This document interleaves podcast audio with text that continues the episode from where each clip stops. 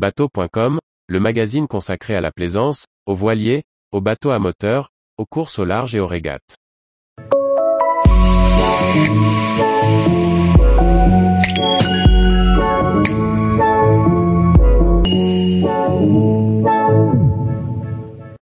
Expérience nautique à éviter, j'ai navigué une semaine avec un rongeur à bord. Par François-Xavier Ricardou.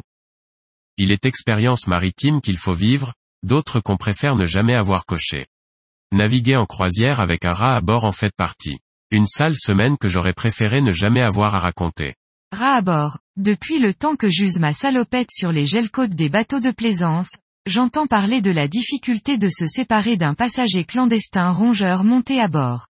Mais jusqu'à présent, ce genre d'aventure restait au rang des histoires glanées dans les bistrots au fond des ports. Avec moi, pas de rongeur à bord. Jusqu'à ce jour. Je navigue en croisière autour de Minorque en plein été. En cette période estivale, il est si difficile de trouver une place de port, tous complet, que toutes les nuits se passent au mouillage. Pas question donc pour ces charmants petits rongeurs de suivre les amarres depuis le quai, pour venir découvrir les joies de la navigation de plaisance. Au mouillage, je ne risque rien, pensais-je. Malgré tout, je me réveille un matin, au mouillage donc, pour découvrir que l'enveloppe d'une baguette de pain a été rongée. Autour, quelques crottes sont là pour expliquer la cause. Un rongeur s'est invité à bord. En plus, en faisant un tour sur le pont, je vois que l'animal a aussi procédé à un tour complet, marquant son territoire de nombreuses crottes.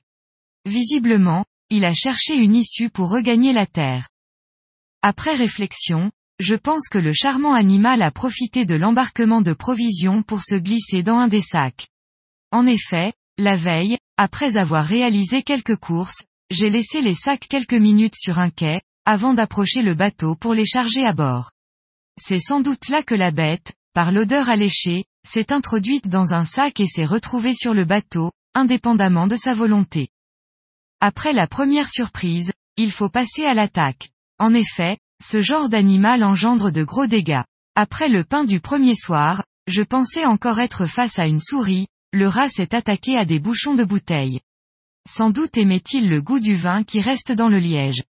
Toujours est-il qu'il a trouvé ces bouchons au fond du tiroir des dans la cuisine, et que je me demande encore comment a-t-il réussi à s'y faufiler? Je tente alors des pièges pour faire tomber la bestiole au fond d'un seau, mais l'animal est malin. Il mange les graines, mais ressort facilement du seau. Ces rongeurs ont principalement une activité nocturne. Cela laisse toute la journée pour penser à comment les piéger. Mais il faut compter avec son intelligence et sa rapidité. Finalement, elle va rester huit jours à bord. Cela va lui laisser le temps de manger un portefeuille en cuir, d'attaquer des boîtes de gâteaux secs, de s'essayer sur une porte de placard. Je n'avais qu'une trouille, qu'elle grignote des fils électriques ou des tuyaux d'eau. Dormir à bord avec cette charmante petite bestiole n'est pas vraiment facile, et je n'avais qu'une hâte, la voir débarquer. J'en rêvais la nuit. Finalement, la solution a été trouvée dans une quincaillerie. Nous avons commencé par de la rat, sorte de petits sachets colorés repartis dans tous les endroits de passage que nous avions notés pour elle. Si elle en a grignoté quelques-uns, déplacé d'autres, cela ne lui a pas fait suffisamment de mal pour retrouver son corps raide mort. C'est finalement avec une classique tapette, Lucifer, appâtée avec de la pomme fraîche qu'a sonné sa dernière heure.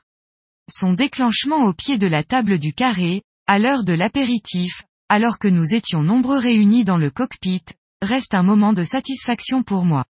Je me suis empressé de mettre le corps de l'animal au fond du seau et de le jeter à la mer pour être sûr de ne pas le voir se réveiller, on ne sait jamais.